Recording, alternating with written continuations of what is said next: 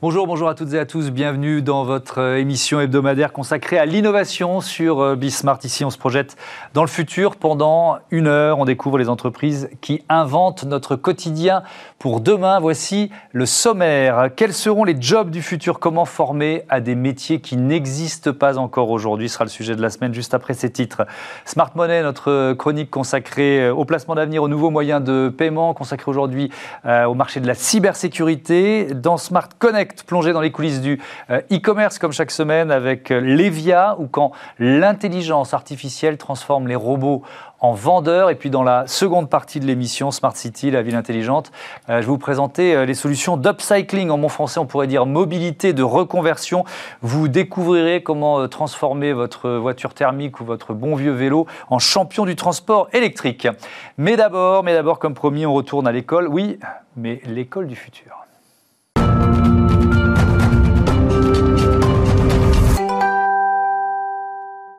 85% des métiers de 2030 n'existent pas encore aujourd'hui. C'est euh, le constat euh, réalisé par le think tank californien Institute for the Future. Voilà qui lance le thème de notre euh, débat sur ces métiers de demain avec Virginie Calmels. Bonjour, bienvenue. Bonjour Thomas. Présidente de Futurae, l'école des industries créatives. Et Laurent Champanet, bienvenue à vous aussi. Bonjour, directeur général des, arts et métiers. Virginie, une réaction sur ce chiffre 85% des métiers de 2030 n'existent pas encore. Est-ce qu'il vous semble surévalué ou est-ce que vous vous dites, bah oui, on en est là quoi. Je pense qu'on en est là et ça a présidé d'ailleurs à la création de cette école Futurae. Mhm. L'idée de se dire qu'au fond, ça va pas être évident finalement de former euh, nos jeunes puisqu'il va y avoir une évolution extrêmement rapide et euh, une obsolescence d'un certain nombre de métiers. Mhm. En revanche, euh, on a choisi justement de s'occuper des métiers de demain dans le marketing digital et dans les industries créatives. Pourquoi? Parce que même si effectivement plein de métiers n'existent pas encore, on est à peu près convaincu hmm. que dans ces secteurs d'activité,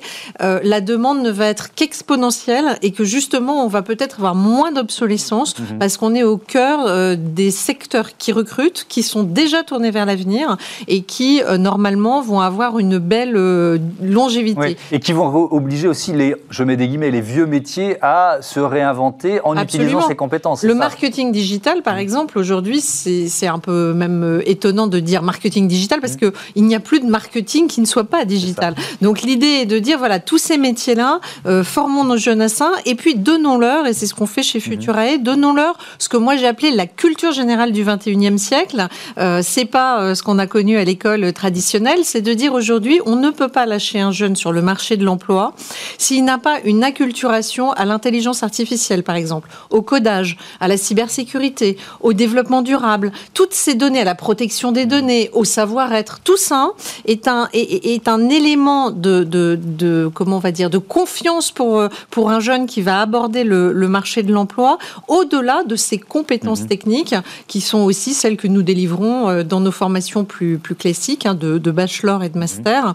dans, euh, donc, euh, dans, dans ces métiers des industries créatives, jeux vidéo, animation 3D, communication audiovisuelle et web ou marketing digital. Laurent Champanet, ça veut dire que les arts et métiers, c'est une école prestigieuse qui a le, bénéfice de l'ancienneté, si, euh, j'ose dire, mais qui, par essence, vous, formez des ingénieurs, a passé son temps à se réinventer et à se projeter dans, dans l'avenir. Ça veut dire quoi? Ça veut dire que vos ingénieurs aujourd'hui, ils ont cette dimension codage digital euh, obligatoirement ou pas forcément? Oui, alors pas tant que ça. effectivement, on s'est toujours réinventé, hein, parce que c'est une école qui a été créée pour le passage de la première révolution industrielle. C'était la mécanisation de l'industrie. Et donc, à chaque fois, en fait, on a vécu et on a accompagné les mutations industrielles.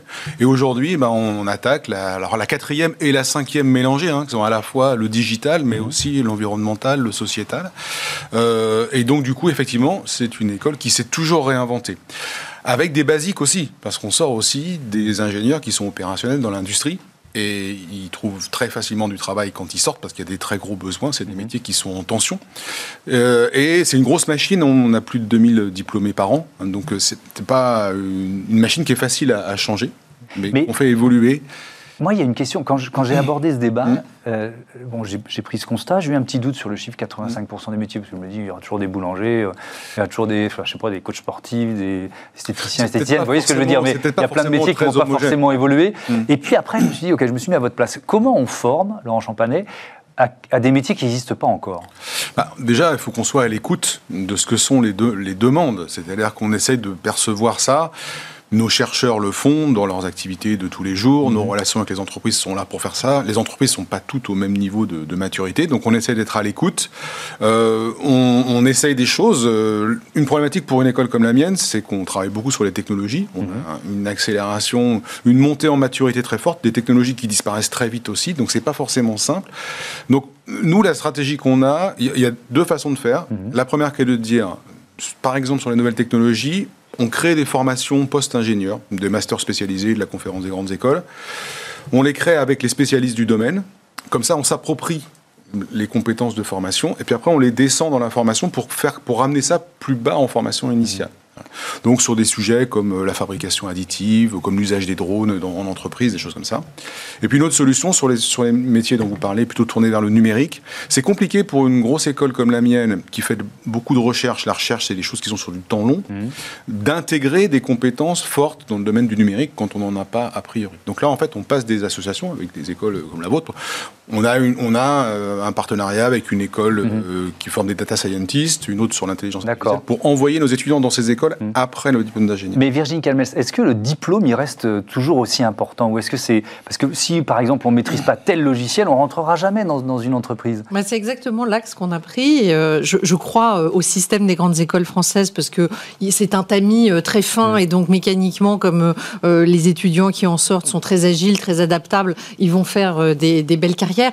Mais je crois qu'on a laissé de côté beaucoup trop de gens qui avaient du potentiel mm. parce qu'on a beaucoup privilégié, mis en avant le sacro-saint diplôme. Et donc, ce qu'on veut apporter chez Futurae, c'est un autre mode d'enseignement où on est sur la certification de compétences. C'est-à-dire que ce qu'on veut, c'est que nos jeunes, dans les différentes euh, euh, formations qui sont les leurs, ils vont, entre guillemets, cocher des cases ultra euh, concrète, c'est vraiment très pratique, très technique, très concret, c'est-à-dire maîtriser, comme vous dites, certains logiciels. Ça, c'est de la compétence. Mais c'est un logiciel par entreprise parfois ou pas? Vous Alors, ce que je veux dire? peut aller jusque faut faire attention. Euh, ça peut aller jusque là. Jusqu'à quel pointillisme on va. Mais, mais, pour le coup, nous, on va évidemment pas. Euh, enfin, même si on fait des partenariats avec certaines entreprises, on va les certifier Google, on va les certifier Microsoft, mhm. mais on va aller sur du des, des logiciels d'animation 3D qui sont les logiciels aujourd'hui acceptés par les entreprises et utilisé par les entreprises. En fait, on a pris un peu le problème à l'envers. On est parti du besoin de l'entreprise. Mmh. On est parti de ce que l'entreprise attend aujourd'hui comme main-d'œuvre et quel type de, de, compétences elle attend. Et on, on, cale notre formation à ça. Ça veut dire qu'il faut être sans arrêt agile parce que, comme vous le disiez très bien, non seulement les métiers vont évoluer, mais les besoins vont évoluer et les les solutions techniques évoluent. Donc aujourd'hui, on les forme sur certains types de, mhm. de logiciels ou certains euh, langages de codage, etc. Peut-être que demain ou après-demain, ça changera. Et notre force, c'est de rester très agile et surtout très à l'écoute des besoins des entreprises pour adapter la formation. Je ne crois plus au, au, schéma très, très, euh, très lourd mhm. euh, d'une formation qui n'évoluerait pas beaucoup dans le temps. Il faut être très très agile parce que dans le monde du numérique, Hein, ce n'est pas valable forcément pour tous les secteurs évidemment, mais dans le monde du numérique, dans ces métiers-là, c'est l'agilité, la flexibilité qui fera la différence. Je vais citer quelques, comme ça j'ai picoré, coach de robots, ingénieur en intelligence artificielle, vidéaste de jeux vidéo, agent de dons d'organes, architecte de réalité augmentée, cultivateur urbain, etc. etc. Je pourrais euh, multiplier la liste. Est-ce que vous diriez, euh, Laurent Chopanet, que la, la, durée de vie d'un métier, elle est plus courte qu'avant? Alors, peut-être, mais il y a le métier, puis il y a les outils dont, on vous avez parlé avant. Vous avez parlé des logiciels, c'est la même chose pour les technologies. et on, a on est sorti du moment où un diplôme, c'est une trousse à outils. Et mm. voilà, euh, vas-y, jeune homme ou jeune femme, pendant 20, 30 ans, tu vas utiliser la trousse à outils. Donc, nos formations maintenant sont plutôt tournées sur. Il y a des fondamentaux de base, il y en a chez vous aussi. Mm mais il faut être capable de prendre en main très rapidement un nouvel outil, un nouveau logiciel, une nouvelle technologie. Et c'est ça ce qu'on cherche à faire mm. dans nos formations, parce que on le sait, euh, autour d'un métier, il y a des outils et il faut être capable de s'adapter rapidement. Mais il y a des métiers qui apparaissent aujourd'hui et qui auront disparu en 2030. On est d'accord là-dessus? Sans, doute. Parce que, parce que l'intelligence artificielle, parce que la, puissance numérique va les, les rendre obsolètes. C'est possible, on peut oui, Oui, c'est tout, à, tout à fait possible. Et, euh, on, ne peut pas se permettre, effectivement, de promettre à un jeune que, une carrière qui s'arrêtera, qui va s'interrompre. Mm. Et, je suis d'accord avec ce que vous avez dit, le diplôme ne fait pas tout. Le diplôme, aujourd'hui, il sert à ouvrir une porte. Après, si on n'est pas en capacité de s'adapter en permanence, de s'auto-former, mm-hmm. euh, et d'être capable de changer quand il le faut, c'est pas possible pour une carrière actuellement. C'est pour ça, pardon, chez Future Année, on, a voulu mettre les sciences cognitives aussi au mmh. cœur de l'enseignement et même du recrutement, parce que le grand sujet, ça va être d'apprendre à apprendre. En fait, on a besoin, mmh. euh, peut-être beaucoup plus que par le passé, pour répondre à votre question, à ce que ces, ces, jeunes, soient, et, moins jeunes d'ailleurs, mmh. hein, continuent tout au long de leur euh, vie professionnelle à se former, à apprendre à apprendre et à évoluer sur des nouveaux outils euh, en, ayant appris en fait des mm. méthodes sur un certain nombre de logiciels par exemple, ils vont être totalement, euh, euh, comment on va dire, ça va être facile pour eux en fait d'évoluer sur d'autres logiciels et donc mm. cette obsolescence ils la vivront moins que d'autres. Apprendre, pardon de vous interrompre, est-ce qu'il faut apprendre à coder forcément?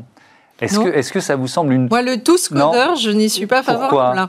Parce qu'on peut se dire, si on veut garder la main sur l'intelligence artificielle, il y a un moment où il va falloir tous plus ou moins savoir coder. Oui, mais le, codage, ça fait pas tout. C'est-à-dire qu'il y a effectivement besoin de gens qui soient très forts en codage, mais euh, typiquement, quelque chose qu'on oublie de dire, par exemple, c'est, on parle beaucoup de data scientist et mm. ça, des gens qui sont capables de manipuler des données bah, parce qu'ils savent coller et tout ça, mais qui ne savent pas, qui sont pas capables de comprendre le sens des données, la qualité qu'elles ont, mhm. ils sont capables de sortir des informations complètement fausses à partir de données, euh, de, les, données qu'on leur a fournies. Mhm. Donc, moi, je suis d'accord avec vous. Le tout codage, je pense qu'effectivement, euh, notre relation avec les ordinateurs a, changé, mais on n'est pas forcément. Je suis pas un fan non plus du tout codage. Ce serait très restrictif. quand on dit tous codeurs, je trouve qu'on est très restrictif Mhm. évidemment, et d'ailleurs il y a des écoles hein, spécialisées pour cela, et mhm. c'est très bien, il en faut, il en faudra.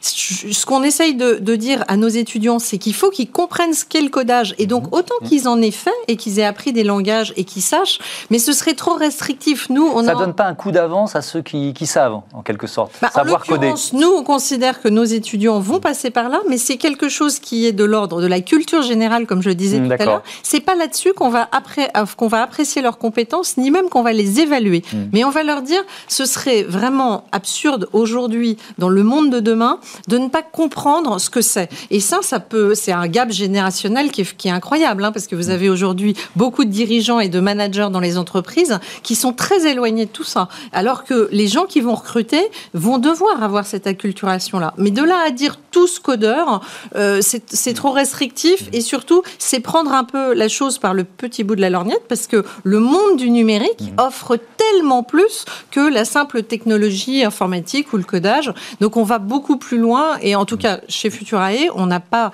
voulu être en compétition avec des écoles informatiques. On est une école vraiment de, euh, du, monde du jeu vidéo, de l'animation 3D, mmh. du marketing et euh, de, tout ce qui est technologie euh, web et, et, du créatif. On en, on en parlera les industries créatives. Mais je voudrais vous poser une question sur l'intelligence artificielle. L'intelligence artificielle elle est peut-être en train de détruire des emplois, même voire des millions d'emplois, mais elle va en créer d'autres. Il faut être dans, ce, dans cet esprit positif, Laurent ah C'est clair, c'est clair que, que nous, chez nous, on ne forme pas des gens spécifiquement à l'intelligence artificielle, mais il est clair que ça fait partie des outils qu'ils vont manipuler. Hmm. Nous, nous, on dit, on dit aux arts et métiers, on travaille à l'interface homme digital industrie, c'est-à-dire qu'on forme, on forme d'abord des femmes et des hommes qui vont, qui seront des managers, qui vont prendre des décisions. Euh, ils vont prendre des décisions en utilisant des données qui sont toutes digitales. Ils vont se faire accompagner d'intelligence artificielle, euh, d'outils de fouille de données et autres, parce que parce que euh, c'est beaucoup de données. Mhm. Et euh, ils seront pertinents dans leur décision parce qu'ils connaissent le sens et la qualité des données, parce qu'ils savent d'où elles viennent, parce qu'ils connaissent la réalité industrielle qui est derrière. C'est le, hmm. point de vue qu'on a pris. Les, métiers, alors euh, on avait fait ici même un débat sur la justice prédictive, donc ça fait partie, les métiers hmm. de, juridiques.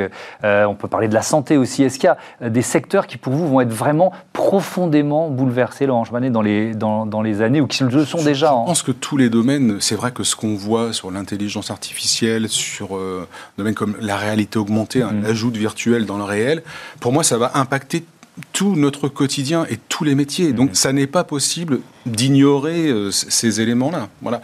Et, comme on l'a dit, ça ne nécessite pas forcément de connaître le, le, détail de comment ça fonctionne, mais au moins être capable d'utiliser, ça me semble être un minimum. Et, savoir être agile, c'est-à-dire euh, se dire dans sa tête qu'on va faire peut-être plusieurs métiers euh, différents dans, une vie, ça, c'est sûr. C'est déjà. Oui, ça existe quand déjà. Regardez le Bureau du travail américain fait des analyses en disant qu'à peine à l'âge de 35 ou 39 ans, euh, cette nouvelle génération aura déjà connu déjà une dizaine de métiers. Vous vous rendez compte mm. la différence avec les générations qui nous ont précédés Si on parle, Virginie Calmès, du match euh, robot humain, euh, il y a quelque chose qui restera, enfin on peut l'espérer, l'apanage des humains, c'est la créativité quand même.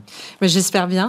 Parce qu'on commence à voir des robots qui, euh, qui créent des opéras, qui essayent de faire des... Voilà, il y a des tableaux de robots qui ont été vendus aux enchères, que Les industries créatives mm. offrent, de notre point de vue en tout cas, un débouché énorme et encore de longue durée. Mm. Alors qui saura pour combien de temps Mais et, et, pour rebondir sur ce que vous venez de dire, moi je crois beaucoup à cette destruction créatrice. On est en plein dans Schumpeter. Mhm. Euh, quand on regarde par exemple le boom du jeu vidéo en 2020, c'est une industrie qui a explosé. Je veux dire, des sociétés comme Ubisoft mhm. ont fait des, croissances de 30%, euh, Nintendo ou, euh, Activision Blizzard, mhm. c'est plus 50%. Donc cette industrie-là, elle est devenue la première industrie euh, culturel au monde. Oui, c'est cinéma, musique euh, additionné et on a, et on a le jeu arrive au jeu vidéo, mm. c'est quand même impressionnant. En mm. France, c'est 5 milliards. Aux États-Unis, on est à 58 milliards de dollars. Mm. Donc, on voit vraiment le poids de cette modification qui est en train de s'opérer devant nous. Et pour notre jeunesse, c'est assez formidable aussi de se dire que là, il y a des sources de création d'emplois. Et, et, derrière l'industrie du jeu vidéo, c'est ce qui est intéressant aussi, mm-hmm. c'est qu'il y a plein de métiers en fait. Et les Français sont bons. Et en, plus. Cocorico, on mm. est bon, on est très bien placé, on a 580 studios en France mm. et on est parmi les meilleurs mondiaux. Donc mm. tant mieux parce que euh, dans cette morosité générale que nous connaissons avec cette crise Covid, je trouve que c'est euh, très euh, énergisant et, et très chouette pour notre jeunesse de se dire que là, il y a des beaux débouchés à la fois dans la création, dans le design, dans la gestion de données. Enfin, derrière l'industrie du jeu vidéo, mhm. il y a comme souvent une multitude de métiers. C'est pour ça qu'on ne forme pas à certains métiers, on forme à une compétence, on forme à, un environnement mhm. et, on, et, on, leur permet, en fait, derrière euh, un bachelor, euh, je dis jeu vidéo chez nous, par exemple, ou animation 3D, ils vont avoir une foultitude mhm. de métiers possibles. Euh, dernière question, Laurent Champanet, il reste moins d'une minute. Je rebondis sur une citation, une phrase d'Elon Musk il n'y a pas très longtemps à propos de sa politique de, de recrutement. Il disait, grosso modo, euh, ma politique de recrutement, euh, elle sera plus basée sur les diplômes, mais sur les compétences. Ça rejoint un peu ce qu'on ce qu'on disait tout à l'heure. Est-ce que ça vous inquiète ou finalement ça vous challenge un discours Non, comme ça, ça, nous, ça nous challenge. C'est-à-dire qu'effectivement, euh, il faut des gens qui soient adaptables, qui, sont, qui soient capables de, de faire des choses, de ne pas rester enfermés dans les outils dont, on a parlé, mm. parce que c'est des outils qui sont un peu formatants, les outils du numérique.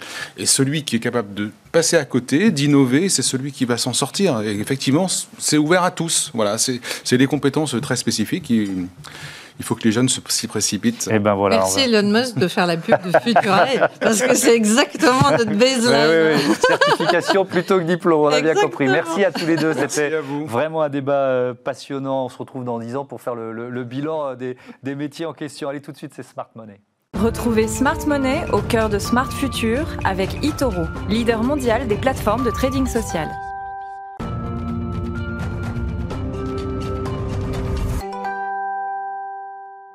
Smart Money, notre chronique consacrée au placement d'avenir et aux nouveaux moyens de paiement. Gros plan sur le marché de la cybersécurité avec Antoine Fraisse-Soulier, analyse de marché chez Itoro. Bonjour Antoine, bienvenue, heureux de vous retrouver. Euh, alors comme d'habitude, on commence par euh, une définition. De quoi on parle?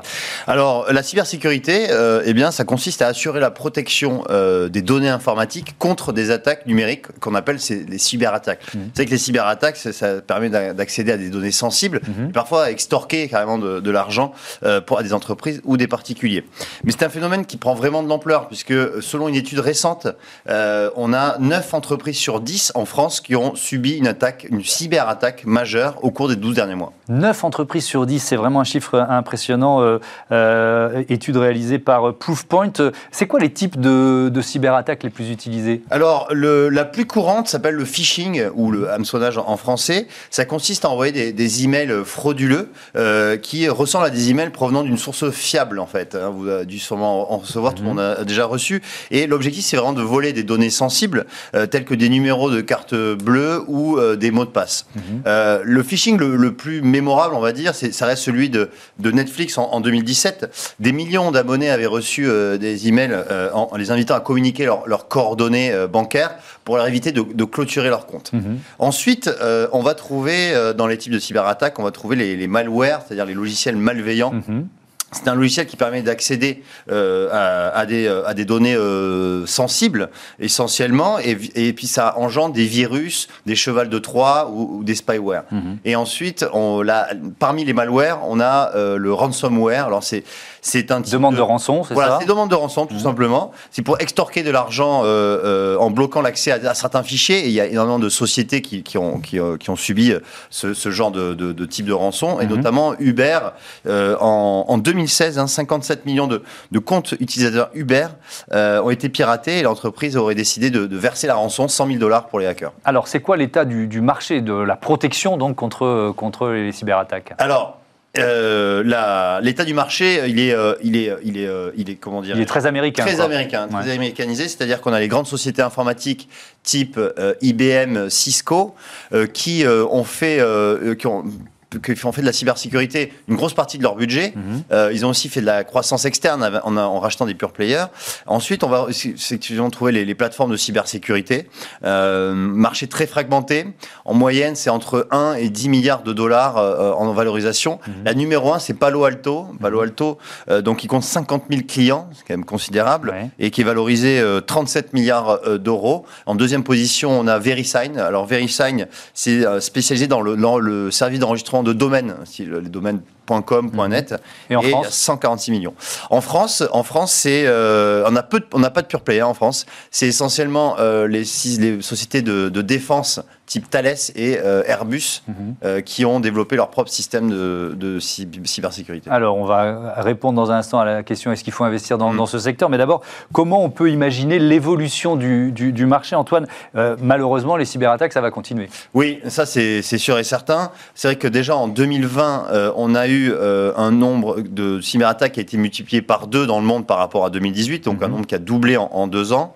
Et euh, c'est vrai que le coût euh, de la cybercriminalité a été de 1000 milliards de dollars. Euh, soit deux fois plus qu'en 2018. Mhm. Euh, Ce chiffre, il devra encore augmenter? Oui, c'est très probable, sachant que euh, les hackers aussi sont de plus en plus nombreux et de plus en plus innovants. Et le coût moyen, et ça c'est un chiffre assez impressionnant, le coût moyen de ces attaques est passé de 9 000 euros à 52 000 euros mhm. par entreprise. Et, Virginia Rometti, l'ancienne patronne d'IBM, disait la cybercriminalité est la plus grande menace qui pèse sur toutes les professions et toutes les entreprises du, du, monde. Alors, on investit ou pas, Antoine? Mais Écoutez, étant donné que c'est un marché qui, euh, qui croît énormément. Euh, c'est quand même préférable d'investir. Ensuite, il mhm. faut bien choisir euh, les sociétés. Mhm. Regardez bien le business model.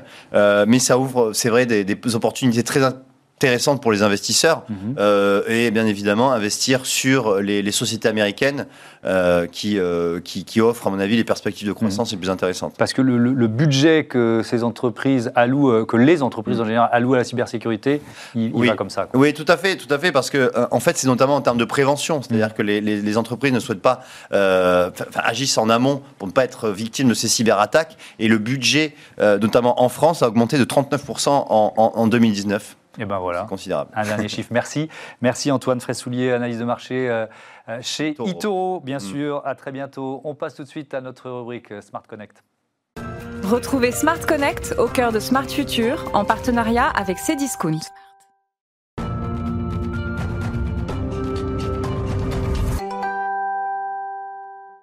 Smart Connect. Comme chaque semaine, on découvre une entreprise qui innove dans le monde du e-commerce. Bonjour Lara Ruires, bienvenue. Vous êtes euh, la présidente, la fondatrice de Levia, créée en 2017. C'est quoi les services euh, proposés par Levia? Alors Levia, c'est euh, un éditeur de technologies euh, d'intelligence artificielle qui permet de comprendre du langage naturel, donc du langage exprimé par euh, des utilisateurs, des gens comme nous, des clients, des salariés d'une société, et d'apporter de l'intelligence sur, la, sur la compréhension qu'on fait de ces verbatims. En fait, vous êtes derrière les... Euh, quand on va sur un site, les, les, les, les, robots qui nous, qui, nous, qui nous posent des questions, qui disent on est là pour vous guider, etc. C'est ça? Euh, Une des applications en effet de, de, de ces technologies, c'est en effet les, bots, on les bots, les petits robots euh, mmh. qui, qui, prennent la parole sur les sites et qui permettent du coup en effet d'apporter un premier niveau de service. Et l'objectif, c'est de donner au client le sentiment qu'un humain lui répond d'une certaine façon. Est-ce que, est que vous avez ça en tête? Il y a deux stratégies. Il y a, soit l'idée en effet de, de, de, simuler, on va dire, le sentiment d'avoir quelqu'un d'un humain. Mmh je pense que la réalité, en fait, c'est d'apporter le même service qu'un humain sans, se passer, par, sans passer pour un humain. très souvent, c'est très clair que c'est que c'est un robot, que c'est automatisé. Maintenant, l'idée, c'est d'apporter le service qu'un humain ne peut pas apporter au milieu de la nuit, qu'un humain ne peut pas apporter parce qu'il ne peut pas processer autant d'informations qu'un ordinateur peut le faire.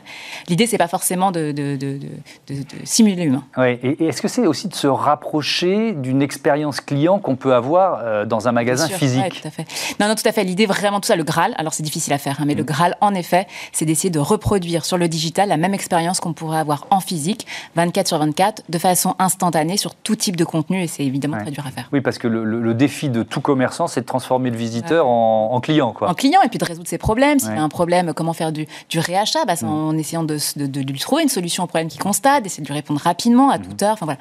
Et c'est ça, comme, comme ça qu'on va fidéliser et qu'on apporte du service. Alors, pour arriver à ce service, il faut quoi comme type d'innovation euh, pour, pour, offrir ce service chez Levia euh, Alors, il faut, il faut beaucoup d'innovations euh, différentes, mais nous, le cœur du réacteur chez mmh. nous euh, est vraiment la partie la façon dont on va traiter les requêtes et les, les, expressions qu'on va recevoir des clients et l'intelligence qu'on va mettre. Alors évidemment, c'est de l'intelligence artificielle dans le sens où on va processer ces requêtes et essayer de les comprendre le mieux qu'on peut et d'amener l'utilisateur vers le meilleur des parcours pour lui simplifier derrière euh, son parcours d'achat ou son parcours de service après-vente. Mmh.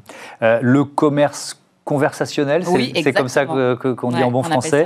C'est euh, l'avenir du e-commerce, c'est une évidence. Donc, vu la croissance du, secteur, vous êtes plutôt confiante pour, euh, on est, je pour l'avenir de. C'est un secteur extrêmement attractif, booming, mm. sur lequel il se passe énormément de choses et qui est en, croissance de façon assez fulgurante. Et, l'année 2020, évidemment, a, accéléré ce type de, commerce. Et le commerce conversationnel, c'est la conversation qui peut se passer sur des sites, mais c'est également tout ce qui se passe dans, les, dans le messaging, mm-hmm. dans les applications qu'on utilise aujourd'hui, qui nous permettent aujourd'hui de texter et d'échanger avec nos pères, notre famille, eh ben on peut faire la même chose avec des commerces aujourd'hui. Donc c'est le commerce conversationnel, c'est cette nouvelle façon de faire du commerce en discutant, en ayant, en captant des informations, en discutant avec des vendeurs, que ce soit des vendeurs physiques, des vrais mhm. vendeurs ou des vendeurs virtuels quand les vendeurs physiques ne sont pas disponibles. Mhm. Euh, c'est qui vos, clients euh, Quelles grandes enseignes font, font déjà appel à vous? Oui, alors sur la partie commerce conversationnel, évidemment, on travaille essentiellement avec des e-commerçants et des mhm. retailers. le, plus grand, notre marque la plus, dont on est le plus fier, c'est évidemment Cdiscount, qui est, qui est un mastodonte de l'e-commerce, sur lequel qui est un challenge permanent pour nous de, pour retravailler nos technologies de façon à apporter toujours plus d'efficacité. Et, et les challenges de Cdiscount sont à deux titres, sur les parcours de vente, d'avant-vente, comment mhm. aider l'utilisateur à répondre à ces questions sur des produits et sur les parcours d'après-vente pour euh, limiter, on va dire, le, le, temps d'attente des internautes. Ouais, ce, qui, ce, qui, est intéressant, euh, cette émission, on est dans l'innovation, c'est que vous êtes obligé, à vous entendre, de de réinventer en permanence, c'est ça? Ah Ça évolue tout le temps, quoi. Ça évolue tout le temps, en fait. On, on a des briques technologiques et ensuite on essaye d'ajuster et de l'adapter aux besoins réels des consommateurs que, que des, marques comme Cdiscount vont nous transmettre, parce qu'elles connaissent leurs consommateurs et elles vont nous demander d'utiliser nos technologies dans des cas d'application qui changent et qui évoluent en permanence. Ça veut dire que c'est presque de la, de, de la haute couture, quoi, d'une certaine. Il faut s'adapter à chaque client. Alors nous, on a des briques qui sont très génériques, qui permettent d'adresser tout type d'industrie, l'e-commerce, mais également bien, bien d'autres secteurs, mhm. les RH, l'IT co. Euh, et euh, dans l'e-commerce, tout type euh, de façon généraliste ou, spécialiste.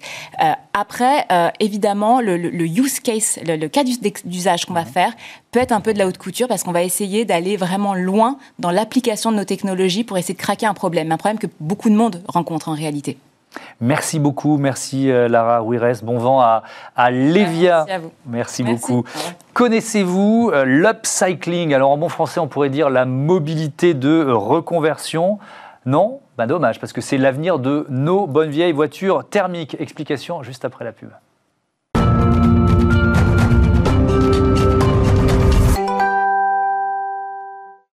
La seconde partie de Smart Future, on continue de euh, scruter les innovations, de s'imaginer dans 10 ou 20 ans de quoi notre quotidien sera-t-il fait, quelles entreprises sont en train euh, d'inventer les objets, les pratiques de demain? C'est ce que l'on va découvrir euh, tout de suite. Alors il y aura d'abord, il y aura tout à l'heure Smart Move, notre chronique sur les nouvelles mobilités. Je vous présenterai Zouv, c'est une application et un service de vélo électrique connecté.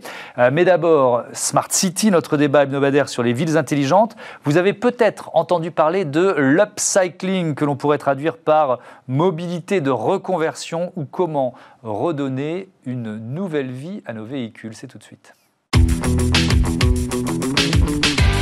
Réinventons la mobilité de demain dans Smart City avec SEAT.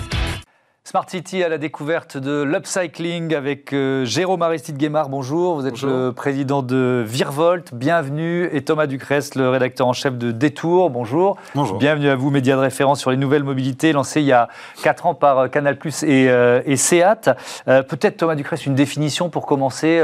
l'upcycling en, bon français, ce, ce serait quoi alors, on va, on va rester sur les véhicules, parce que sinon, on peut vraiment élargir à tout. Ce, ce, studio est dans un ancien parking, c'est de l'upcycling. C'est quoi l'upcycling? Bah, Je trouve que c'est une question qu'on peut poser pour beaucoup de traductions de mots anglais qui sont souvent très sexy et qui, une fois transmis, enfin, traduits en français, sont un peu catastrophiques.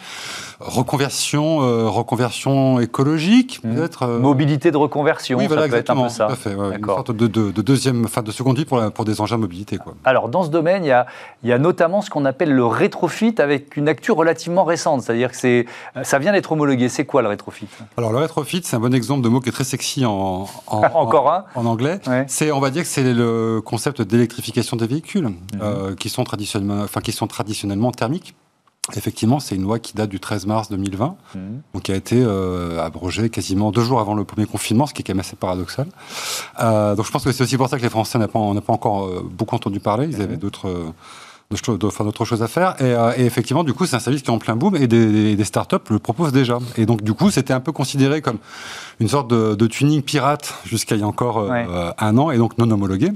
Donc depuis un an, on peut, on peut légalement. Euh, donc le principe, c'est de prendre une bonne vieille voiture thermique oui. Et, changer le moteur, quoi. C'est à peu près aussi simple que ça. Exactement. Euh, je pense notamment à Transition One, qui a une. oui, je l'avais reçu euh, dans Smart Impact. Qui, vient d'Orléans, je crois. Et qui, pour 5000 euros minimum, euh, enfin, oui, parce qu'après, il peut y avoir des options en plus, propose de passer à une vieille voiture qui arrive en fin de vie sur le thermique, mhm. en électrique, sachant que du coup, il y a aussi pas mal d'aides qui sont proposées par le gouvernement, à hauteur de 5000 euros et d'ailleurs, le patron de Transition One me disait euh, euh, qu'avec cette homologation, la France était plutôt en, avance par rapport à d'autres pays euh, d'Europe et du monde sur, sur ce dossier. Jérôme Aristide Guémard, Virvolt, c'est un peu la même idée du rétrofit appliqué au vélo, on peut dire ça. Oui, on peut dire ça. au, début de Virvolt, on a un peu tout rétrofité, comme tout le monde dans le secteur. mais bon, il y a beaucoup de freins qu'on va pas énoncer ici, mais sur le rétrofit des voitures, notamment légales, où il y a beaucoup de complications avec les les constructeurs d'origine, les scooters aussi. Mhm. Euh, les scooters. Ouais, vous vouliez euh, rétrofiter, pardon de l'anglicisme, mais euh, des mobilettes, des scooters, c'était ça votre Tout et n'importe quoi, skateboard, tout ce que vous voulez. Mhm. Donc après, il y a beaucoup de, contraintes d'utilisation qui se posent. Mhm. et de fiabilité sur le long terme, parce que c'est des véhicules qui sont pas faits à la base pour être électriques du tout. et Donc vous êtes parti d'un vélo classique, enfin j'allais dire thermique, non pas thermique, euh, voilà, mécanique. Euh, et, qu'est-ce que vous lui apportez? Le postulat de base, c'est de se dire que depuis euh, les années 2000, on a vendu 60 millions de vélos en France, hmm. et rien qu'en France, et tous ces vélos sont électrifiables.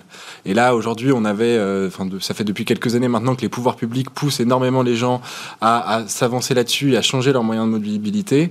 Donc pas forcément les cyclistes, mais tous ceux qui prennent leur scooter, la voiture, le métro, à embrasser ces nouveaux modes de mobilité, mais on les incite à à acheter que du matériel neuf et renouveler complètement le parc euh, avec, il faut le dire, euh, des batteries, des moteurs, des vélos qui sont fabriqués à Taïwan, en Asie du Sud-Est, en Chine, qui sont importés en cargo, etc., mmh. qui sont des choses qui polluent et qui en plus sont des, des, des, produits qui ne sont pas optimisés pour leur durabilité. Ouais, un peu d'aberration écologique. Exactement. Donc du coup, pour donner plus de sens à ça, euh, l'idée, elle est très simple, c'est qu'on a tous des vélos qui marchent très bien dans notre cave ou quelque part et que ces vélos, on peut les remettre en état si le système de freinage est un peu vieux, on peut mettre du freinage moderne, installer un moteur, une batterie qui est conçu pour être greffé sur des vélos qui ne sont pas conçus pour être électriques. Mhm. Donc ça ne va pas poser de problème dans la structure du vélo, donc le cadre, etc.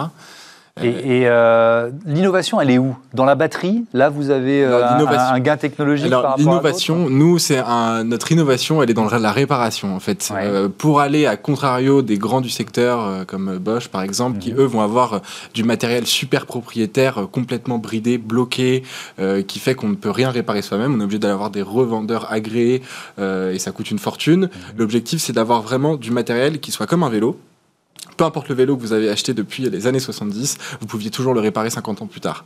Donc là, c'est l'objectif. L'objectif de l'électrification, et même euh, au-delà d'électrifier un vieux vélo qu'on a déjà, électrifier un vélo qu'on achète neuf, ça représente ce gros avantage qui est de pouvoir avoir la main sur la réparation sur toutes les pièces. Mhm. Donc nous, notre, euh, notre technologie, elle est là pas pour euh, te mettre une fonctionnalité de GPS intégrée à ton vélo, euh, euh, je sais pas, un gyroscope qui va faire que ton vélo va être équilibré tout seul. Ça, tu sais le faire toi-même. Tu peux mettre un porte-téléphone sur ton guidon Mhm. et c'est d'avoir du matériel qui est là pour durer super longtemps parce qu'aujourd'hui, un vélo électrique, sa durée de vie en moyenne, elle est de 5 à 7 ans, alors qu'on utilise encore le vélo- les vélos de nos grands-parents, donc c'est une aberration complète. Mhm. Donc l'objectif, c'est que de monter cette durée de vie jusqu'à 20, 30 ans, si Ouais. on peut. Euh, Thomas Ducrest, le, le- le- le défi, bon, peut-être un mot sur euh, Virvolt, parce qu'on est, on est, alors, on est en plein dans, dans cette euh, mobilité de reconversion. Là. On est, euh, Bah, un, un mot appuyé, d'autant plus que, euh, que Virvolt a gagné le l'Easy Mobility Challenge qu'on organise tous les ans avec, euh, avec SEAT. Ouais. Donc oui, il y a une vraie, il y a une vraie cohérence, euh, dans les, euh, enfin une vraie convergence. Après, ce qui est intéressant aussi de dire, pour euh, deux mots là, sur, le, sur, le, sur le rétrofit, mais c'est c'est une technique qui aujourd'hui permet d'électrifier quasiment tous les véhicules. Enfin, il y a des startups en France, comme je pense à Ineo, je crois, je ne sais pas si tu, je sais pas si Oui, tu ou connais. Retrofit, par exemple. Aussi. Oui, voilà. Ouais. Donc on peut, on peut électrifier des camions donc pour les flottes professionnelles. Euh, les scooters, c'est aussi possible avec euh, Qui est un service parisien qui Mhm. propose le, le rétrofitting, enfin le, oui, le rétrofit en 48 heures. Mhm. Donc les voitures, on a parlé de Transition One, euh, il y en a d'autres. Voilà, ça s'applique vraiment à tout aujourd'hui. Ça, euh, c'est euh, une seconde vie pour tous nos véhicules. Oui, mais moi, moi, ce que je trouve intéressant, au-delà de l'aspect euh, pre- presque, je vais dire, écologique, bon, c'est le plus important, mais je trouve que le deuxième qui est assez intéressant, c'est la capacité qu'on peut avoir euh, à conserver l'attachement qu'on a pour un véhicule. Ouais. Je pense par exemple si, euh, enfin je n'ai pas cité de marque, mais si euh, j'ai une voiture que, à laquelle je tiens depuis euh, 10 ou 15 ans, euh, je peux la garder, garder l'âme de ce véhicule et, coup de bol, en plus, euh, faire, éviter qu'elle pollue la, la, la planète. C'est quand même Ouais. mal. Et d'ailleurs, j'ai vu sur, euh, sur des tours, il y avait euh, un article sur, euh, on va citer, hein, sur le, le bon vieux combi euh, Volkswagen. euh, qui, alors là, on est dans les générations hippie euh, des années 60-70, mais euh, version rétrofit, c'est ça? Euh, bah, c'est pas du rétrofit parce que c'est une version électrique, 100% électrique qui, Ouais. qui sera commercialisée, je crois.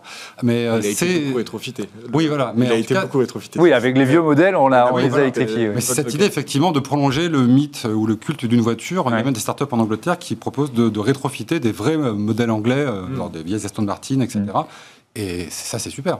Euh, Jean Aristide, vous avez un peu ré- répondu à, à la question, mais comment les, euh, les, les- les concurrents, les gros constructeurs vous voient, euh, vous voient arriver sur ce marché Alors, euh, pas, pas forcément d'un très bon œil Comment Pas d'un très bon œil, euh, mais surtout au niveau de, de la batterie, parce Mm. qu'aujourd'hui, la batterie, il faut le dire, ça a été conçu dans une obsolescence programmée totale.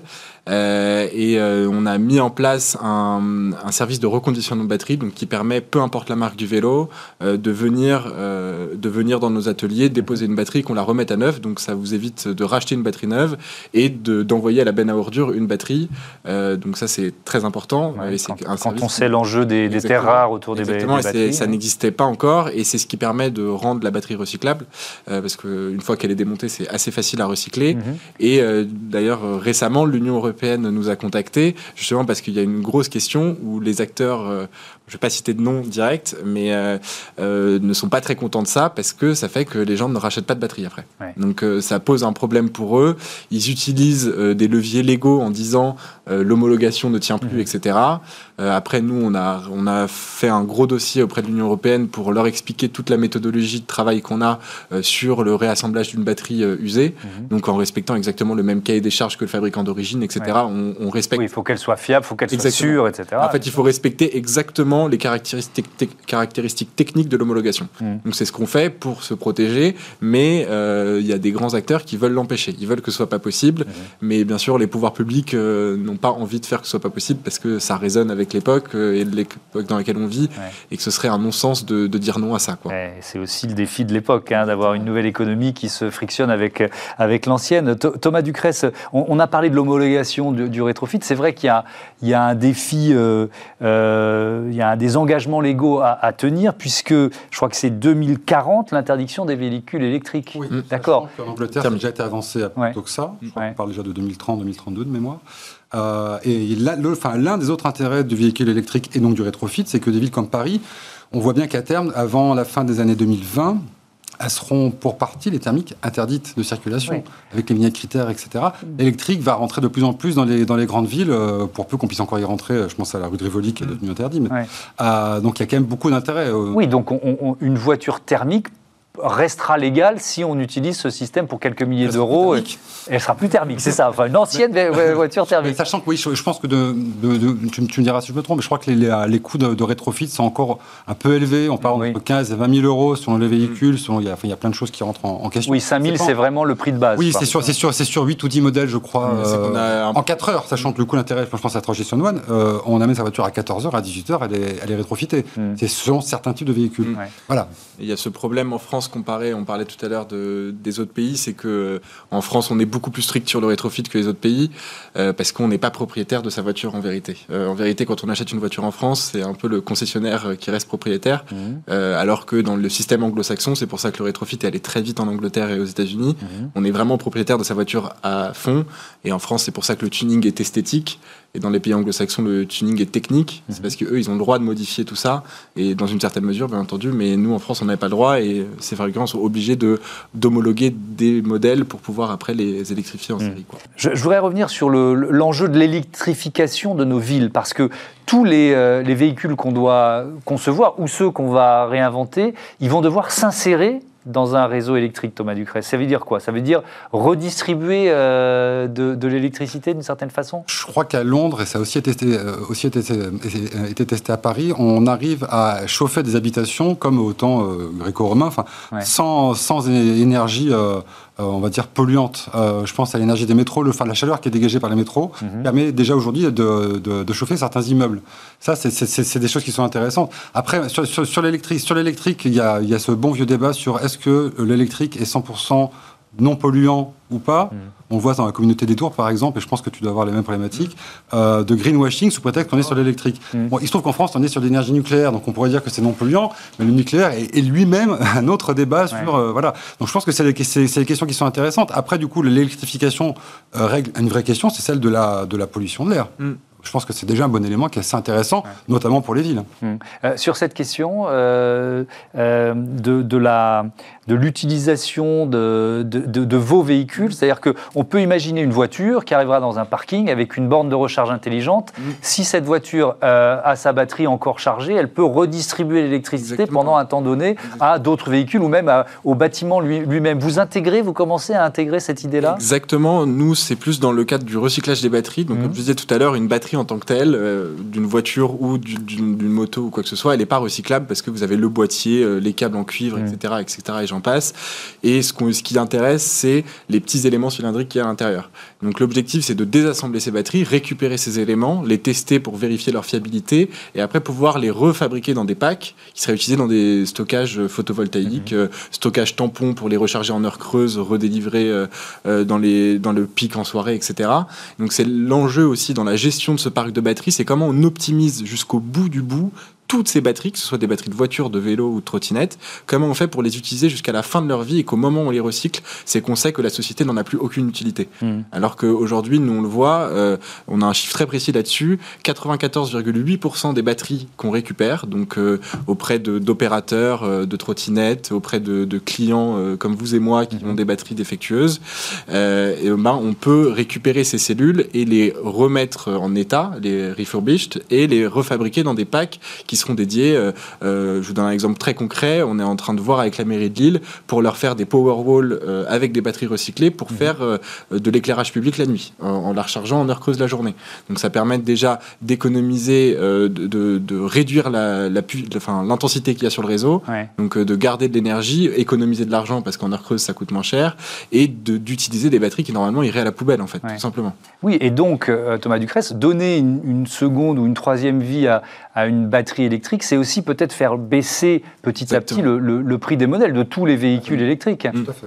Parce qu'aujourd'hui, ça coûte, ça coûte cher, la batterie coûte cher dans une, quand on achète une voiture, une voiture électrique. Ah, alors ça, c'est peut-être toi qui pourras répondre. Ouais. Aujourd'hui, elle est une batterie électrique, en général, ça représente sur les véhicules, sur les voitures, c'est beaucoup plus large parce que les batteries sont énormes. Ouais. Ça représente 60% du coût de fabrication d'un véhicule, ouais. ce qui est énorme.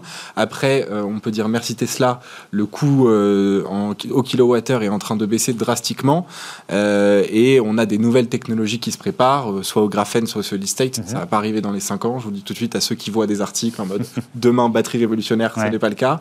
Ça va prendre du temps à arriver, mais il y a des solutions qui se préparent et si on arrive à bien embrayer du coup tous ces niveaux de traitement des batteries, on va pouvoir vraiment faire baisser le coût final de la batterie. Donc à l'acquisition, ça va toujours coûter cher, mais vu qu'on sait que la batterie, une fois qu'elle va être dans son premier cadre d'utilisation, elle va en avoir un deuxième, puis un troisième, et après on va la recycler. Mmh. Si à toutes les étapes on valorise la batterie, au final on va euh, rationaliser les coûts mmh. et du coup économiser beaucoup d'argent. Donc c'est ça l'important, c'est vraiment de valoriser euh, ces métaux-là, parce mmh. qu'aujourd'hui, il faut le dire, les batteries elles sont mises dans une broyeuse, on récupère 10 à 20% des métaux ouais. et basta. Ouais. L'objectif serait d'en récupérer 90%. Eh oui. Bel objectif. Un dernier mot, Thomas Ducresse, on, on avait un débat sur les métiers du futur en ouverture d'émission. On peut dire que l'upcycling, ça, ça, concerne aussi l'univers aussi de l'emploi. Ben, à commencer par le, les garagistes aussi, je pense qu'ils auront un rôle à jouer rapidement, ouais. euh, même au niveau des, euh, des chaînes, euh, sur les 5 à 10 prochaines années. Ouais. Et, et, après, ce qui est intéressant pour revenir sur la, les smart cities, qui sont un concept qui est toujours un tout petit peu flou aujourd'hui, mmh. on voit bien qu'il y a des startups qui commencent en fait effectivement à à surfer sur cette idée que l'énergie qui est stockée dans les, dans les batteries, je crois qu'une voiture euh, passe 90% de sa vie inoccupée par les, par les, par les propriétaires. Mmh. Euh, si on parle de voiture électrique, effectivement, ce qui est intéressant, c'est qu'on va, on va, pouvoir passer du machine to machine au machine to building presque, mmh. avec de l'énergie qui va être, au lieu d'être perdue, euh, à, à stocker dans, dans les batteries, servir à, à alimenter des chauffages, des habitations, des écoles, des piscines. Et ça, c'est hyper intéressant. C'est ce que prenait Jeremy, Jeremy, enfin, Jeremy Rifkin depuis des années sur le partage de l'énergie et comment on arrive avec Internet, avec tous ces nouveaux supports à, à mutualiser euh, l'énergie propre. On va y arriver et ça, c'est hyper intéressant. Merci, merci beaucoup à, à tous les deux d'avoir participé à, à, ce débat. C'était passionnant. À bientôt sur, euh, sur Bismart. Allez, tout de suite, une autre innovation en matière de mobilité avec Olivia Hieré-Dobré.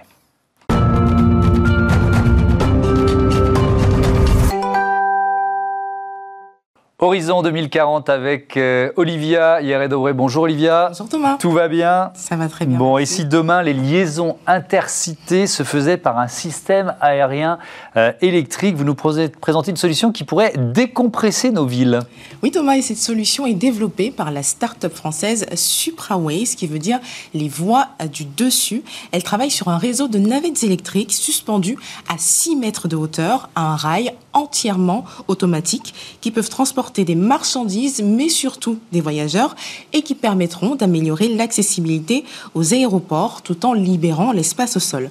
Alors, mettons-nous en situation.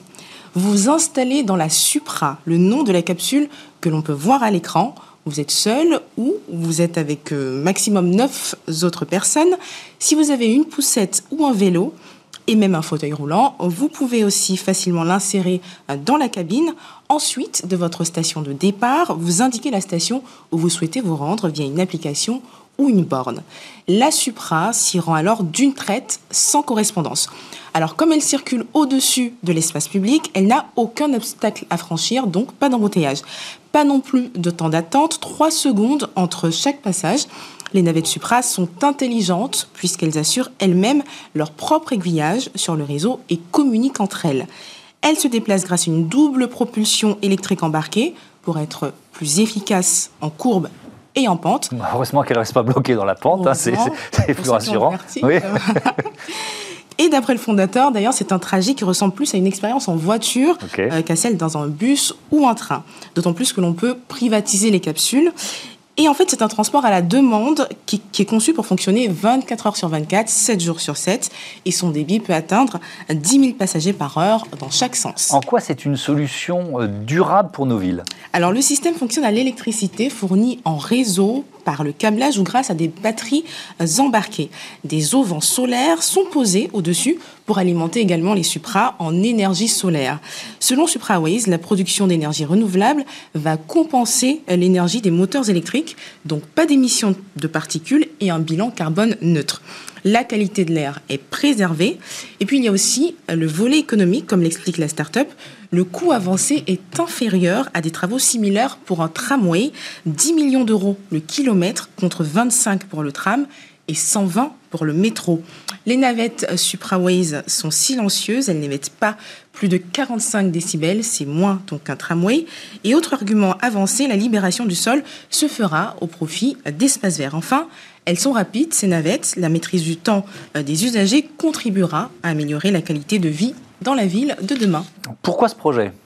Alors pourquoi? Donc le fondateur euh, est parti d'un constat, je le cite, de nos jours, il est compliqué de passer autant de temps dans les transports, de vivre sous de telles chapes de pollution, dans un monde qui croît, on va bientôt être 9 milliards. Il y a un vrai problème de fluidité dans les transports et même de bonheur, je dirais. Si vous mettez trop de temps à vous déplacer dans une ville, cela devient une souffrance. Et c'est Claude Escala. Claude Escala, c'est un constat qu'on peut faire les, uns et les autres quand on habite dans des, euh, dans des grandes villes. Où en est le projet? Alors, dans la phase d'organisation et de financement, l'innovation a déjà séduit une douzaine d'agglomérations selon le concepteur, parmi lesquelles 50 en Yvelines, Versailles Grand Parc, mais aussi La Réunion. Et le 21 janvier dernier, la start-up annonçait euh, la mise en étude du projet dans la métropole de Lille, où, où il est soutenu par des acteurs économiques locaux. Claude Escala estime à 5 ans sa potentielle mise en service et il a même l'ambition de développer ce transport pour les Jeux Olympiques de 2024. Merci Olivier, on verra bien si on circule dans ces, ces navettes assez rapidement, on l'espère en tout cas. On termine avec euh, Smart Move et euh, la start-up Zouv, tous à vélo électrique.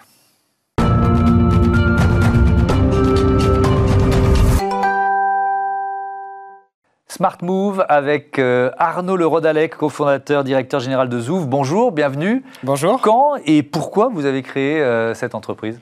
Oui, alors on a créé cette entreprise avec mes associés il y a maintenant trois ans et demi, en juin 2017, mhm.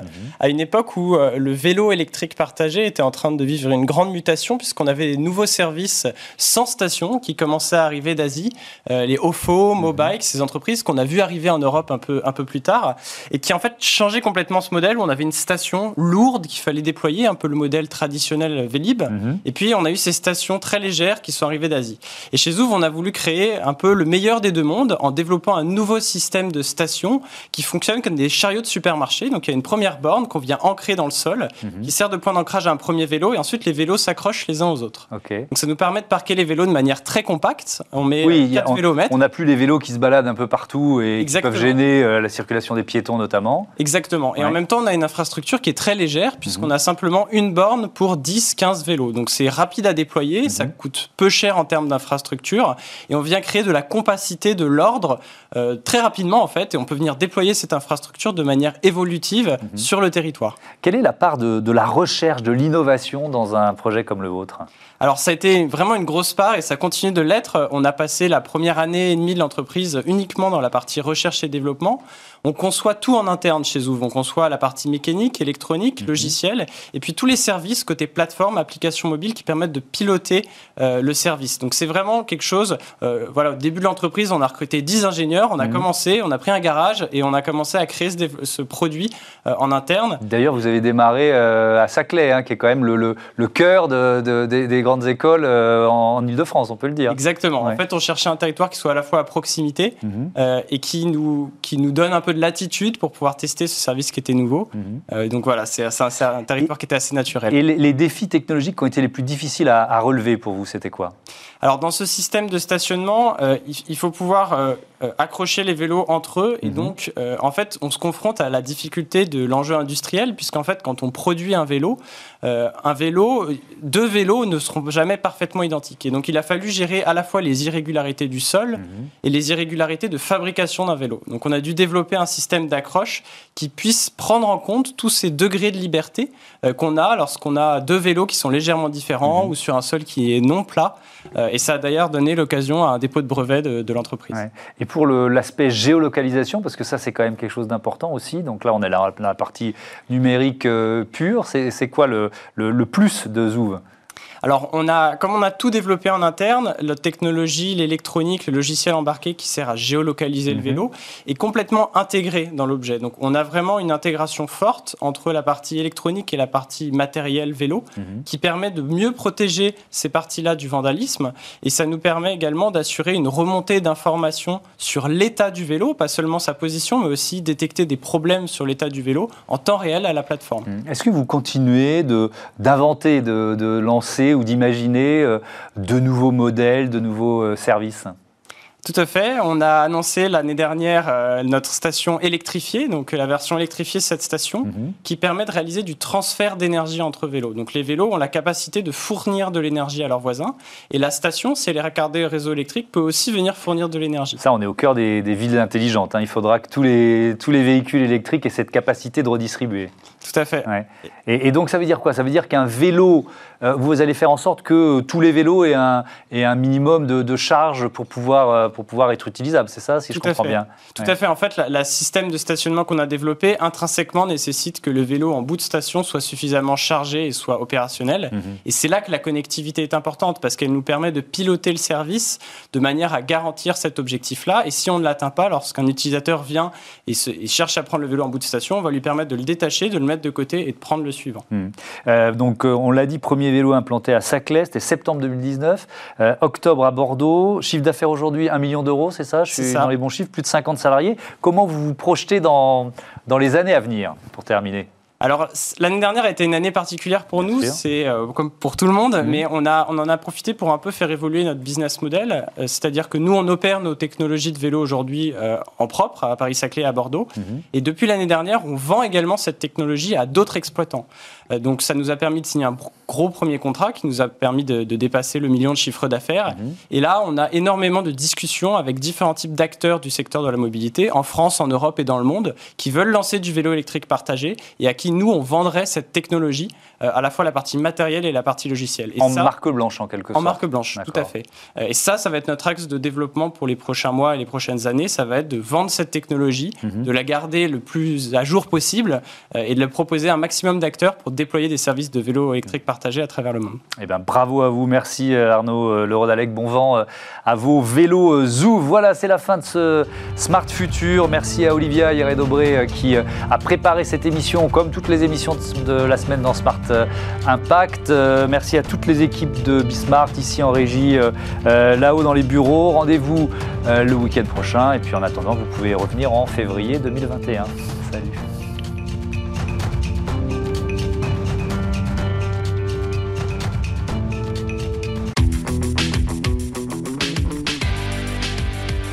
Ce programme vous a été présenté par SEAT.